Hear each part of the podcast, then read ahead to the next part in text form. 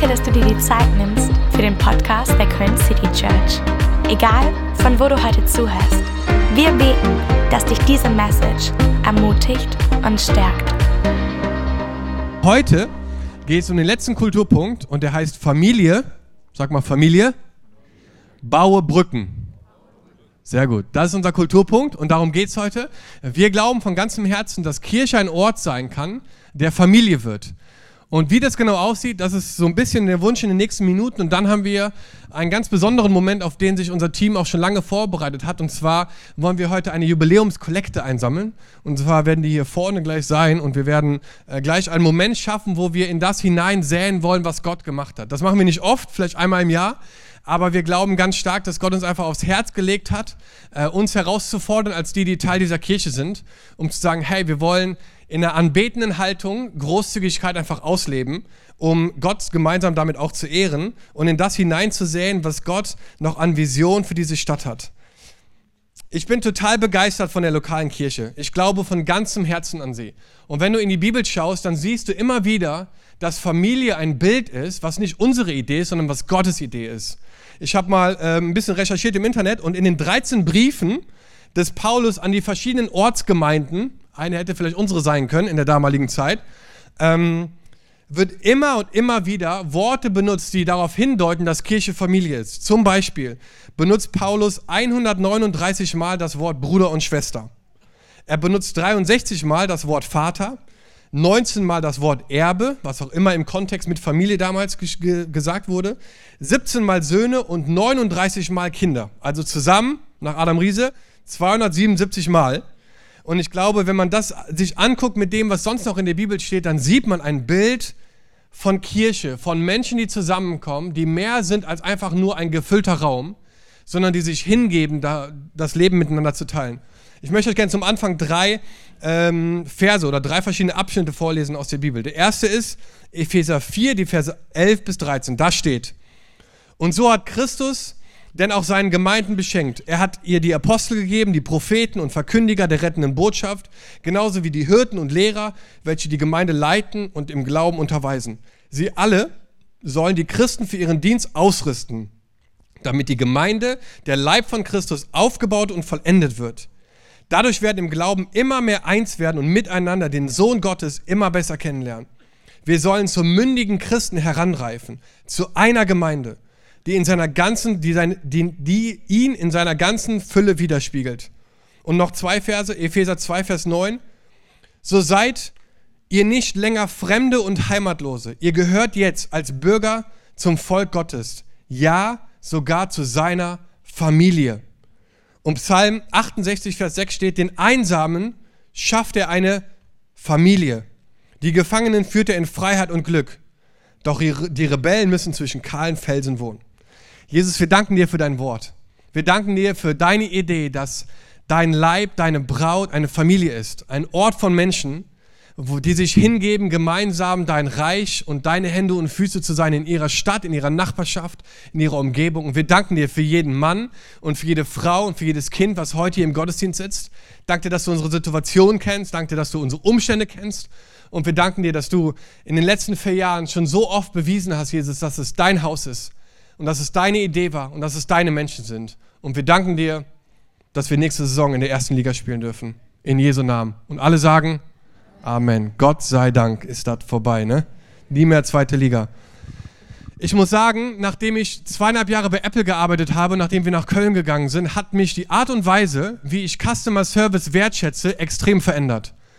Äh, ich weiß nicht, ob du schon mal in den Apple Store gegangen bist, aber es soll ein Erlebnis sein, was Leute haben, wenn sie in einen Apple Store gehen. Und es ist Wahnsinn herauszufinden, an wie viele Details gedacht wird, um so ein Erlebnis jemandem zu geben. Zum Beispiel muss man die Laptops abends nach Ladenschluss auf 60 Grad einstellen mit dem Handy, mit so einer Wasserwaage. Damit es für den nächsten Tag genau, nicht 59, nicht 71, äh, 61, sondern genau 60 äh, weil das anscheinend die beste Position ist. Warum? Fragt keiner nach. Wir haben es einfach gemacht. Ich war vor, äh, ich glaube, drei Monaten in England und habe, glaube ich, mit Abstand den schlechtesten Customer Service erlebt, den ich jemals erlebt habe. Ich meine, ich habe nicht super hohe Ansprüche, aber ich finde, wenn man in ein Restaurant geht, wo man äh, Geld ausgibt, dann kann man zumindest erwarten, dass man nett begrüßt wird. War nicht der Fall. Wir saßen eine Viertelstunde und uns hat weder Hallo gesagt noch die Bestellung aufgenommen. Und dann kam irgendwann völlig genervt Kellner und ich dachte schon, ich hätte irgendwas falsch gemacht. Habe ich aber nicht. Ich wollte einfach nur Essen bestellen. Und er hat mich gefragt, was wollen Sie haben? Ne? What do you want? What do you want? Ich so, ah, hallo erstmal. Great to see you too. What do you want? Come on. Und dann habe ich ihm ganz schnell meine Bestellung gesagt, dann ist er abgedackert, hat mich einmal in die Augen geguckt und ich dachte, ey, das gibt's ja gar nicht. Und ich meine, ich bin ja nicht jemand, der dann Fass draus macht, ich gehe halt nur nie wieder dahin. Das ist so mein, mein Fazit von sowas. Und ich habe eine Bestellung, wo ich eine Sache ändern wollte. Ihr könnt euch vorstellen, hat natürlich nicht funktioniert. Im Gegenteil, was anderes kam noch oben drauf und es war ein Chaos. Ich sage es euch. Wenn du nach Hause kommst, in dein Zuhause, und das Gefühl hast oder die Erwartungshaltung hast, es ist ein Restaurant, was dir tollen Customer Service bieten soll, dann hast du ein Problem. Zumindest wenn du verheiratet bist. Wenn du alleine bist, funktioniert das vielleicht. Aber wenn du nach Hause kommst und du hast diesen Mindset, ich gehe in ein Restaurant und du setzt dich hin und nach fünf Minuten denkst du, hör mal, warum hat mich eigentlich hier noch keiner nach einem Getränk gefragt? Also ich würde mich das überhaupt nicht trauen, einfach mal so vorab. Äh, aber ich finde, wenn du das, diese Einstellung hast, dass dein Zuhause ein Restaurant ist oder vielleicht ein Hotel, wo du irgendwie denkst, Entschuldigung mal, ich bin heute Morgen aus dem Haus gegangen, da lagen meine Socken auf dem Boden, jetzt komme ich wieder nach der Arbeit, die liegen immer noch da. Was ist denn hier passiert? Das ist ein schlechter Customer Service hier. Also wenn ich das sagen würde, dann käme die Antwort, weil du sie nicht aufgehoben hast. Du, Punkt, Punkt, Punkt. Liebenswerter Ehemann. Manchmal habe ich das Gefühl, dass wir aber Kirche wenn wir den Bogen schlagen, dass Kirche Familien sein soll, wie ein Restaurant behandeln. Dass wir reinkommen und denken, oh, ich guck mal, was heute so auf dem Menü ist. Und du denkst, oh, hm, okay. Nee, der Song, der gefällt mir nicht. Aber weißt du was, ich bleib zu Hause. Und ich möchte zu Anfang sagen, Kirche ist kein Restaurant. Kirche ist kein Hotel. Und hier gibt es Dinge, die nicht perfekt funktionieren. Und dafür müssen wir uns auch nicht entschuldigen. Weil eine Kirche kein Ort ist, wo perfekte Menschen hinkommen. Und wenn du glaubst, dass eine Kirche perfekt sein muss, dann möchte ich dich bitten, nicht zu kommen. Weil sobald du kommst, ist sie nicht mehr perfekt. Oder sobald ich hier bin. Und ähm, ich finde einfach, wenn wir uns dieses, diesen Familienaspekt verstehen, dann müssen wir als allererstes verstehen darum, dass es gar nicht so sehr darum geht, dass wir jetzt hier eine tolle Zeit haben, sondern wir müssen überlegen, was können wir dazu beitragen, damit die Familie ein besserer Ort wird. Weihnachten bei uns früher als Familie war überschaubar und es waren fünf Leute und wir hatten so Karten und eine Karte davon war Gold. Und da hat man gezogen und wenn man, seine, wenn man die goldene Karte gezogen hat, dann durfte man nicht sich selber ein Geschenk holen, sondern eine anderer Person ein Geschenk holen und der Person das schenken. Und dann wurde das ausgepackt, da hat man es angeguckt, da hat man darüber geredet und es war super. Ich habe es total geliebt, das so zu machen. Dann habe ich geheiratet. Und dann war das erste Weihnachten bei meiner Frau. Und meine Frau, die sind zu fünft. Und die leben in fünf verschiedenen Ländern. Und das war ein Chaos, ich kann es euch sagen. Wenn es um das Geschenken auspacken ging, dann wurde keine Karte gezogen. Da wurde ein Startschuss gegeben. Und dann ging es los. Und ich war richtig getroffen. Ich dachte, hey, wir haben doch gar nicht über mein Geschenk geredet heute. Was? Ich will das in Ruhe auspacken. Ich will, dass es kommentiert wird, dass Leute was dazu sagen. Nix. Es war wie Sommerschlussverkauf im, im Revo oder C&A oder so. Zack, zack, zack, zack. Es flogen die Fetzen und es war echt anstrengend. Und dann dachte ich, okay, das ist nicht mein Ort, ich muss irgendwo anders hier helfen. Und ich bin in die Küche gegangen dann und habe einfach angefangen, in der Küche zu helfen, das Essen vorzubereiten. Seitdem, immer an Weihnachten, bin ich eingeteilt, in der Küche zu helfen, das Essen vorzubereiten. Und ich muss sagen, es ist nicht der Lieblingsort, aber wenn es dazu beitragen kann, dass diese Familie ein tolles Weihnachtsfest hat, dann bin ich gerne in der Küche und schnibbel Kartoffeln. Denn in einer Familie geht es darum, nicht unbedingt das zu machen, was jetzt deine Kernkompetenz ist, sondern es geht darum, das zu machen, was gebraucht wird, damit dieser Ort ein Ort wird, wo gesund Familie gelebt werden kann. Und ich glaube, dass heutzutage eines der attraktivsten Dinge in dieser Gesellschaft gesunde Familien sind. Wenn du gesunde Familien siehst. Und ich glaube, dass Kirche so ein Ort sein kann. Ich glaube, man kann in einen Ort kommen, wo man das Gefühl hat, wow, hier ist nicht alles perfekt und nicht alles aufgeräumt, hier ist nicht alles systematisch, und, aber ich habe das Gefühl, es ist gesund. Und das ist einfach mein Herzensanliegen, was ich euch heute Morgen mitgeben möchte, dass Kirche ist wie eine Familie und nicht wie ein Restaurant. Und wenn das so ist, dann möchte ich dir gerne vier Eigenschaften mitgeben. Das erste ist, wir fühlen uns persönlich verantwortlich. Wir fühlen uns persönlich verantwortlich. Epheser 4 sagt folgendes. Sie alle sollen die Christen für ihren Dienst ausrüsten, damit die Gemeinde, der Leib von Christus, aufgebaut und vollendet wird. Das bedeutet im Umkehrschluss, mein Job ist es, dich auszurüsten. Mein Job ist es nicht, deine Berufung zu leben. Mein Job ist es nicht, für dich dein Christsein zu leben. Das ist nicht mein Job. Mein Job ist es, dich auszurüsten. Und ich hatte vor ein paar Wochen ein Gespräch mit jemandem, da kam jemand zu mir und hat gesagt, Entschuldigung, eine kurze Frage, was macht ihr eigentlich für die Armen in dieser Stadt? Mir ist das total wichtig, dass die Kirche etwas macht für die Armen in dieser Stadt. Hey, völlig berechtigte Frage.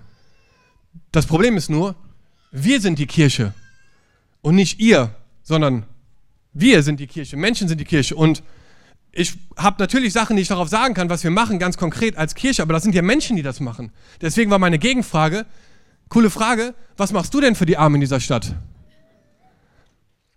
Und dann guckte er mich an und hat gesagt, nee, nee, das ist ja eure Aufgabe. Ich so, wie, das ist unsere Aufgabe?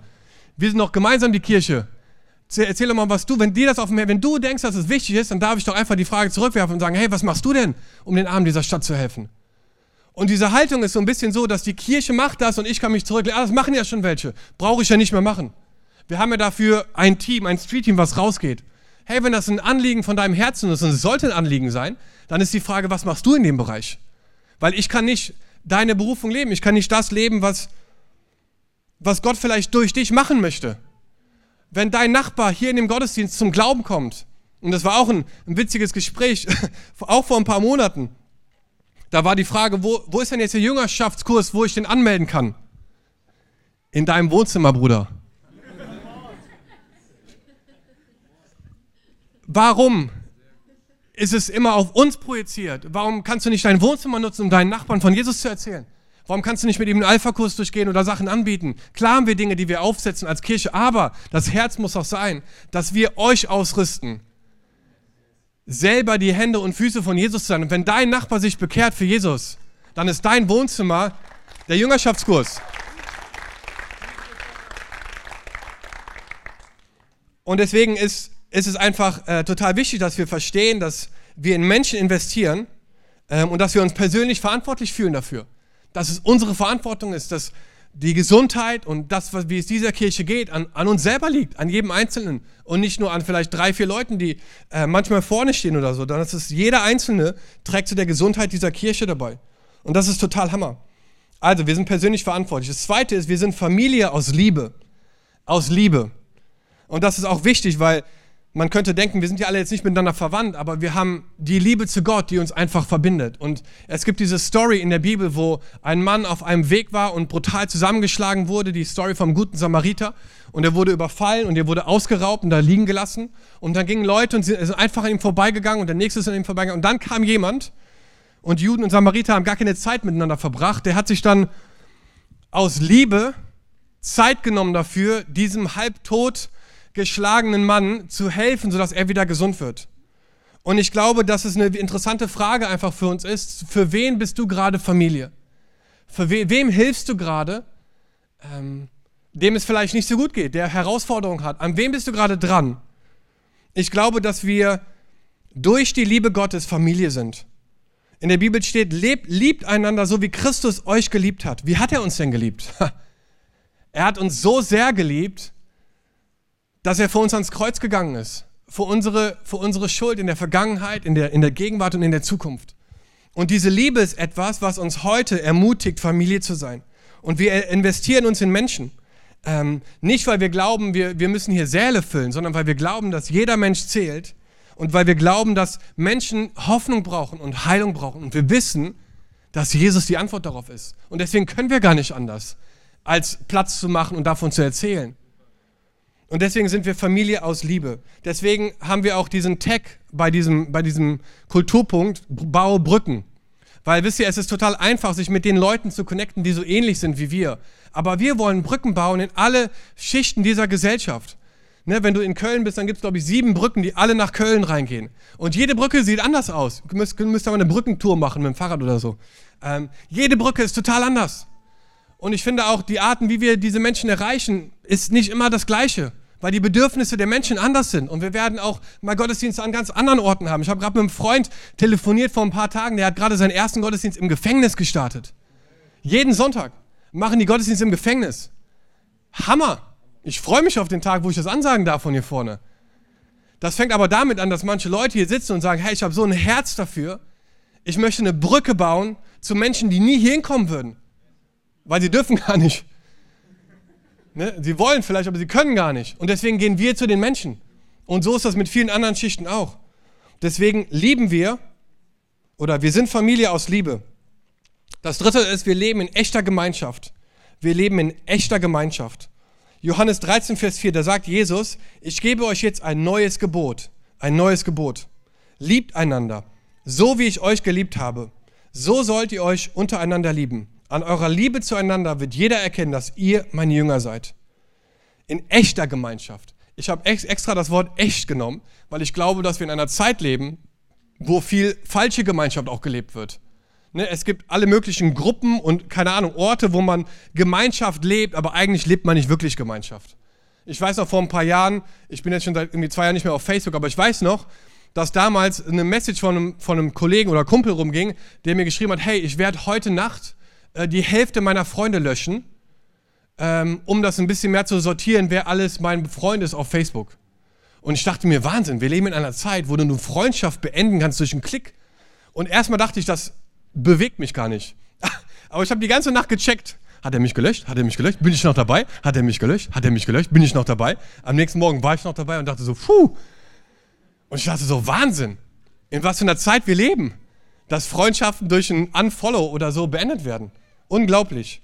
Ähm, deswegen wollen wir echte Gemeinschaften leben. Wir wollen Gemeinschaften leben, wo Leute verstehen, dass mein Erfolg es ist, wenn du groß wirst, wenn du erfolgreich wirst, wenn du Schritte in deinem Glauben machst, dann ist es mein Erfolg. Und mein Herzensanliegen ist, in Menschen zu investieren, damit sie aufblühen können, damit sie über sich hinauswachsen können, damit sie Stories erzählen können, wo sie sagen, wow, ich hätte niemals gedacht, dass Gott das mit mir vorhat. Und dann denke ich so, wow, wenn wir das schaffen, dann leben wir in echter Gemeinschaft, das nicht nur an sich selber denkt, sondern an das Wohl des anderen. Dass du verstehst, dass Deine Salbung, das, was Gott in dein Leben gelegt hat, soll ein Segen sein für andere und nicht nur für dich selber. Das, was Gott in dich hineingelegt hat, und das ist das Problem zum Beispiel mit, mit Leuten wie Josef gewesen. War ein cooler Typ, hat einen Traum gehabt. Ne? Die Art und Weise, wie er das kommuniziert hat, war völlig daneben, weil er, hat es, er, hat, er war nicht weise in seinen jungen Jahren. Und er hat einen Traum gehabt, wo Leute sich irgendwie vor ihm verbeugen und hat das seinen Brüdern erzählt und hat gesagt, ey, irgendwann werdet ihr alle euch vor mir verbeugen und das wird der Knaller sein, ich bin in der Mitte und was macht man mit so Brüdern? Man verkauft sie in die Sklaverei. Ist doch logisch. Und das ist mit ihm passiert. Und 13 Jahre lang hat Gott ihm im Gefängnis gezeigt, dass der Fokus nicht auf ihm selber liegt, sondern dass diese Salbung auf seinem Leben zu einem Segen für andere wird. Und irgendwann, Jahre später, trifft er seine Brüder wieder, als Gott ihn zu einer Position von Ansehen und Macht gebracht hat. Und dann plötzlich merkt er, dass es nicht nur seine Brüder waren, für die er ein Segen war, sondern auch die erweiterte Familie, das ganze Volk. Denn er hat Josef eingesetzt, einfach ein Segen zu sein. Aber nicht für sich selber, sondern für andere. Und als er das angefangen hat auszuleben, ist wirklich was passiert. Paulus schreibt in 1. Korinther 4, selbst wenn ihr tausende von Erziehern hättet, die euch im Glauben unterweisen, so habt ihr doch nicht viele Väter. Als ich euch die rettende Botschaft von Jesus brachte und ihr dadurch neues Leben empfing, bin ich euer Vater geworden. Darum bitte ich euch eindringlich, folgt meinem Beispiel. Ich habe diesen Satz rausgenommen, weil ich einfach gemerkt habe, hey, in einem, in einem Restaurant, in einem Unternehmen kannst du vielleicht Leute einstellen und Leute entlassen. Du kannst Leute einladen und Leute wieder löschen. Aber in einer Familie geht das nicht. In einer Familie funktioniert das nicht. Du kannst nicht sagen, ab morgen bist du nicht mehr mein Sohn. Ab morgen bist du nicht mehr meine Tochter. In einer Familie kannst du Söhne und Töchter hochziehen. Und das ist mein Anliegen einfach, dass wir ein Ort sind, wo Söhne und Töchter hochgezogen werden. Aber um Söhne und Töchter zu haben, braucht man auch Mütter und Väter. Und ich glaube, es ist einfach ein Appell an Leute, die äh, vielleicht diese Rolle einnehmen jetzt in ihrer Lebensphase, dass ihr Mütter und Väter werdet für Menschen, für, für Leute, für, für vielleicht die nächste Generation, die nach uns kommt, nach euch kommt. Weil es ist wichtig, wenn wir über Familie reden, und über Söhne und Töchter, dann brauchen wir auch Mütter und Väter. Und hier steht, dass es gibt tausende von Erziehern und Lehrern, aber es gibt nicht viele Väter. Und ich glaube, dass es ein Problem ist, auch heute in unseren Kirchen. Dass es viele Lehrer vielleicht gibt und Leute, die coolen Content raushauen und coole Informationen geben. Wo sind die Väter? Wo sind die Mütter? Die sich Zeit nehmen, Woche für Woche, Monat für Monat und jemandem zu zeigen, was es heißt, Jesus nachzufolgen. Wo, wo du gezeigt wirst, was es heißt, durch Krisen und durch Stürme zu gehen. Wo es bedeutet, Ja zu manchen Sachen zu sagen und Nein zu anderen Sachen zu sagen. Wo Leute herausgefordert und gechallenged werden. Wo, wo Leute sagen, hey, dieses Verhalten in dir, ich glaube, das, das ist nicht gut. Ich möchte es herausfordern als dein geistlicher Vater.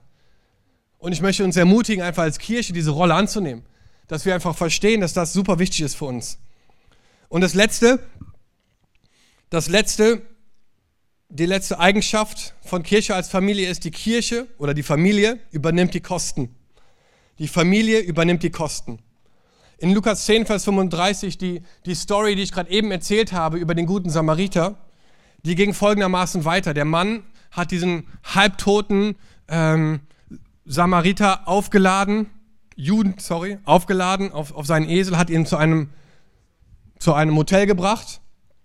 Und dann steht hier in Vers 35, am folgenden Tag, als er weiterreisen musste, gab er dem Wirt zwei Silberstücke aus seinem Beutel und bat ihn, pflege diesen Mann gesund. Sollte das Geld nicht reichen, werde ich den Rest auf meiner Rückseite bezahlen. Sollte das Geld nicht reichen, werde ich den Rest auf meiner Rückseite bezahlen. Familie zu, zu, zu sein bedeutet, dass man die Kosten übernimmt, damit Menschen geholfen werden. Es kostet dich Zeit, es kostet dich deine Ressourcen, es kostet dich etwas. Und ich glaube, es ist total wichtig, dass wir bereit sind dafür zu investieren, um Familie zu sein. Wisst ihr, der Grund, warum wir als Kirche heute existieren, ist, weil vor fünf Jahren eine kleine Gemeinde in England gesagt hat, hey, wir senden ein Ehepaar aus, was nach Köln geht mit einer Vision, eine Kirche zu gründen. Und wir wussten überhaupt nicht, wie das alles laufen würde. Aber sie haben investiert, weil sie gesagt haben, wir sind Familie für euch gewesen. Und wir, wir lassen euch nicht gehen mit leeren Händen. Und sie haben gesammelt und sie haben uns losgeschickt mit einem Startkapital, was wir hier in Köln nutzen konnten, um eine Wohnung zu finden, um uns hier einzurichten, um einen Umzug zu machen. Ohne diese Familie in England gäbe es uns heute nicht hier, weil wir gar nicht die Ressourcen gehabt hätten, das umzusetzen. Und sie haben uns als Familie, nicht der Kirche, aber sie haben uns als Familie unterstützt und haben gesagt, hey, wir wollen euch einfach aussenden. Familie übernimmt die Kosten. Und was Jesus in den letzten Jahren gemacht hat durch Leute, die da hineingesät haben, ist der absolute Wahnsinn. Und wisst ihr, wir sind heute an einem Punkt, wo wir einfach merken, dass Gott uns herausfordert, weitere Glaubensschritte zu gehen. Und wenn wir jetzt gleich anfangen, uns auf diesen Moment vorzubereiten, dieser Jubiläumskollekte, dann möchte ich einfach sagen, hey, wenn du ein Gast hier bist oder wenn du das erste Mal hier bist, lehn dich zurück. Es ist einfach schön, dass du da bist. Aber wir hatten total auf dem Herzen und ich, es ist herausfordernd für mich, überhaupt darüber zu reden, aber ich habe einfach gemerkt, dass Gott uns herausfordert und gesagt, hey, wenn wir wirklich Familie sind, dann übernehmen wir die Kosten für das, was in den nächsten Jahren passiert. Für Menschen, die vielleicht nächstes Jahr das Jubiläum sitzen, äh, mit uns feiern werden. Und es sind Sitze noch frei neben euch. Und die wichtigste Person in unserer Kirche sind die Menschen, die noch nicht da sind. Und dafür geben wir seit vier Jahren unser Bestes. Wir geben unser Bestes, weil wir glauben, dass Gott einen Auftrag hat für diese Stadt. Wir glauben, dass Gott ein Interesse daran hat, dass Menschen in Familien kommen. Menschen, die verloren sind und einsam sind und die ein Zuhause suchen, dass sie hier hinkommen können und zu sagen, hey, hier ist nicht alles perfekt, aber hier ist Familie. Wir streiten auch mal und wir haben auch Konflikte, aber wir sind Familie. Wir gehen zusammen diese Reise. Wir, wir löschen uns einfach nicht mit einem Klick, sondern wir sind unterwegs und wir haben eine Vision. Und ich weiß selber noch gar nicht, wie diese Vision in den nächsten Jahren aussehen könnte. Aber es war wie der Moment in den Dinnerpartys, als wir gemerkt haben, dass wir anfangen müssen, auch darüber zu reden, dass wir auch die Kosten übernehmen müssen. Das war komisch, weil wir waren mit 20 Leuten in einem Raum und haben gesagt, hey, es ist super wichtig, dass wir anfangen zu geben. Weil wir wollen mal Gottesdienste feiern und mal Live-Groups überall in der Stadt haben. Und Leute gucken mich an und dachten, hä? Okay. Spannende Ansage hier. Ganz schön große Träume. Yes, weil wir haben einen großen Gott. Wir haben heute 48 Live-Groups, die in ganz Köln sich treffen. Und das ist der Hammer. Und das ist, weil Leute wie ihr euch investiert und Zeit und Ressourcen freisetzt. Und das ist aber erst der Anfang, Freunde. Wir haben 1,1 Millionen Menschen in Köln. Und es gibt einen Namen, der über dieser Stadt stehen soll. Und dieser Name ist Jesus. Und wir geben unser letztes Hemd. Wir gehen die extra Meile. Wir geben, bis es weh tut wir bringen Opfer und wenn es mehr kostet, dann kommen wir wieder und zahlen noch mehr. Warum? Weil es einfach dieses Herz gebrochen ist für unsere Stadt. Wir lieben Köln. Wir wollen hier bleiben. Das ist unser Zuhause. Unsere Kinder werden hier in die Schule gehen. Hammer zu sehen, welche Kinder in den letzten Jahren hier in Köln geboren wurden. Welche Ehen geschlossen wurden in dieser Kirche. Allein in den letzten Jahren. Ich bin gefühlt ständig auf einer Hochzeit. Das ist der Hammer. Und anstrengend. Aber es ist der Hammer. Hochzeit ist ein Traummoment. Aber es ist einfach genial zu sehen und es gibt viele Gemeindegründungen in Köln, die in den letzten Jahren gestartet sind, die nicht mehr da sind. Und ich muss sagen, ich finde es ein Wunder, dass wir noch hier sind. Und es ist Gnade, dass Gott uns immer noch benutzt und einsetzt, um hier sein Reich zu bauen. Deswegen nehmen wir das niemals als selbstverständlich, dass wir hier einen Gottesdienst feiern dürfen. Wir nehmen das nicht als selbstverständlich, wie viele Leute hier unterwegs sind und was hier gestemmt wird, weil wir genau wissen, dass es reine Gnade ist, dass Gott uns benutzt, um sein Reich hier zu bauen. Die Vision ist nicht, dass wir Menschen in einem Raum sammeln, damit es immer mehr werden. Die Vision ist, dass Menschen in Familien kommen. Das ist unser Herz. Und deswegen gehen wir nach vorne. Deswegen starten wir jetzt einen Campus in Delbrück. Weil wir glauben, dass dort Leute auf der Suche nach Familien sind. Familie, wo sie kommen können, wie sie sind. Familie, wo sie das Gefühl haben, hey, hier darf ich sein. Deswegen würde ich euch ermutigen, den Umschlag, der auf euren Sitzen liegt, jetzt mal rauszuholen. Ich weiß nicht, warum Gott Finanzen benutzt, aber das Spannende finde ich daran, dass es die einzige Investition ist, die du auf dieser Erde machen kannst, was Geld angeht, was einen Ewigkeitscharakter hat. Alles andere, was du ausgibst, wird wahrscheinlich hier auf dieser Erde bleiben. Aber unsere Investition in das Haus Gottes hat einen Ewigkeitscharakter. Weil wenn Menschen eine Entscheidung treffen, Jesus nachzufolgen, verändert sich die Ewigkeit. Und wir haben uns als Team vorbereitet, wir haben gebetet als Familie, wir haben uns zusammengesetzt und Gott gefragt, okay Gott, was ist ein Opfer für uns, was sollen wir hinein investieren? Und wir möchten einfach dich ermutigen, ähm, heute einfach in das zu investieren, was Gott macht hier. Die Band kann nach vorne kommen, wir werden in der Zeit einen Song zusammen singen. Wir können gerne gemeinsam aufstehen. Ähm, wir werden hier links und hier rechts einen Eimer haben. Steht da einer? Wir haben ganz bewusst es anders gemacht als sonst, weil wir wollen, dass es ein Schritt ist, wo wir aufstehen und uns bewegen. Weil wir einfach ver verstehen, dass Familie etwas ist, wofür wir persönlich verantwortlich sind. Du kannst keinem Menschen helfen, wenn du nicht nahe kommst. Und deswegen ist dieser Gedanke auch, dass wir aufstehen und gehen, so wie der Samariter dem diesem Mann, mit dem er überhaupt nichts zu tun haben sollte, nahe gekommen ist. Er war ganz nah dran. So wollen wir heute auch nahe kommen und Gott ehren damit, dass er es benutzt. Alright, lass uns zusammen aufstehen.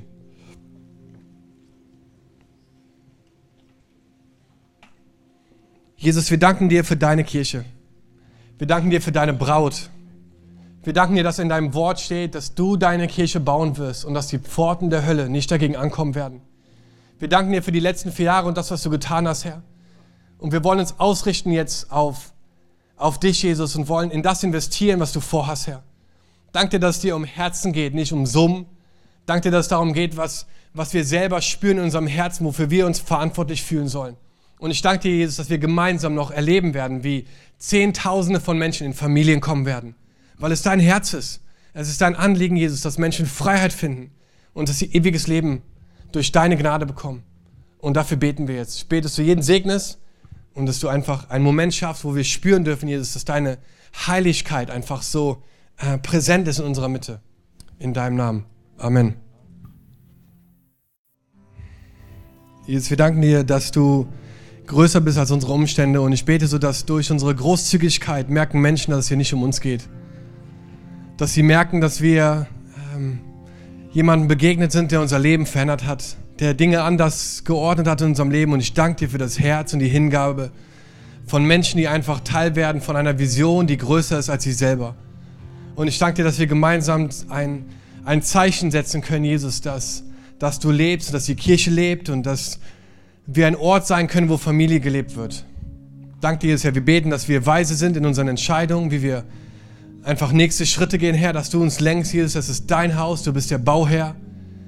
Und wir haben ein Herz einfach zu sehen, wie du dich in dieser Stadt ausbreitest und immer mehr zu Hause fühlst. Und bevor wir den Gottesdienst abschließen, möchte ich einfach einen Moment schaffen, wo ich dich ganz persönlich nochmal ansprechen möchte, wenn du heute hier bist und vielleicht hat dich jemand überredet oder mit Popcorn äh, gebribed, erpresst, ähm, heute hier zu sein. Ich möchte eine Entscheidung geben, eine, eine, Entscheid eine, eine Entscheidung möglich machen in deinem Herzen, dass du heute Jesus persönlich kennenlernen kannst. Und ich möchte als allererstes sagen, dass Gott dich liebt. Gott liebt dich. Unabhängig davon, wo du herkommst, was du gemacht hast, Gott liebt dich. Und es gibt Dinge in deinem Leben, auf die bist du vielleicht nicht stolz, die willst du vielleicht keinem erzählen, vielleicht schämst du dich dafür und denkst, hoffentlich findet es keiner raus. Aber Jesus ist genau für diese Dinge gestorben und hat gesagt, ich möchte die von dir nehmen. Ich möchte dir vergeben und ich möchte, dass du einen Neustart hast, dass du mit einem weißen Blatt Papier wieder neu anfangen kannst. Und er hat diese Dinge auf sich genommen. Und du kannst heute eine Entscheidung treffen, Ja dazu zu sagen. Und Jesus kommt in diesem Moment in dein Leben und macht alles neu. Und ich möchte einfach in diesen Raum hineinfragen, egal wo du stehst, hinten oder vorne, während alle Augen geschlossen sind, wir wollen einen privaten Moment schaffen zwischen dir und Gott. Ich möchte dich fragen, ob du heute Morgen eine Entscheidung treffen möchtest, Jesus in dein Herz einzuladen. Zum ersten Mal oder zum wiederholten Mal. Und wenn du das bist, dann kannst du ein Gebet mit mir mitbeten und in deinem Herzen einfach Ja dazu sagen. Und das Gebet ist nur ein Satz, aber dieser Satz hat so unfassbar viel Kraft. Jesus, komm in mein Leben.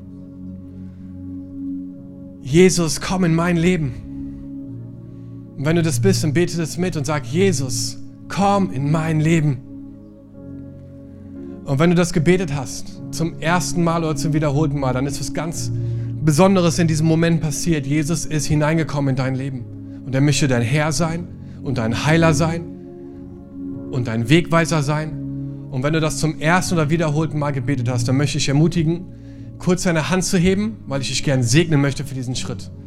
Egal, wo du heute stehst, Dankeschön hier vorne, kannst die Hand gerne wieder runternehmen. Kurz die Hand heben, Hammer. Hier, super, kannst die Hand wieder runternehmen. Ich sehe dich. Auch da hinten, ihr beiden, so gut, so gut. Dankeschön. Hammer. Gott segne dich. Jesus, wir danken dir. Wir danken dir für jede erhobene Hand. Wir danken dir für jedes Herz, was sich ausgestreckt hat nach dir. Danke dir, dass du ein Gott bist, der nur ein Gebet entfernt ist, Herr. Und danke dir, dass du neues Leben schenkst. Und Jesus, ich bete, dass du jetzt kommst mit der Kraft deines Heiligen Geistes und dass du diese Menschen füllst von innen heraus. Dass sie merken, dass sie vergeben sind. Dass sie ein neues Neustart haben, Herr. Und ich bete jetzt, dass du von diesem Tag an ihnen einfach zeigst, wie sehr du sie liebst. Danke, dass du ein Gott bist, der das Beste für uns möchte, der Leben in Überfluss für uns möchte, der ein Leben in Fülle möchte, Jesus. Und wir beten das hinein in diese Leben. Hinein, komm hinein, Jesus, mit deiner Liebe, mit deiner Kraft. Wir preisen dich für das, was du tust in unserer Mitte. Wir sind begeistert, Jesus, dass du Menschen von Tod zum Leben holst, von Krankheit zur Gesundheit, von, von Alleine sein in Familien setzt, Jesus. Und wir danken dir dafür, dass du das auch heute noch tust. In Jesu Namen. Und alle sagen ein kräftiges Amen. Come on, können wir den Leuten mal einen fetten Applaus geben, die das heute zum allerersten Mal gemacht haben? Es ist so gut. Wir als Köln City Church haben den Traum, unsere Stadt mit der Liebe Gottes zu verändern.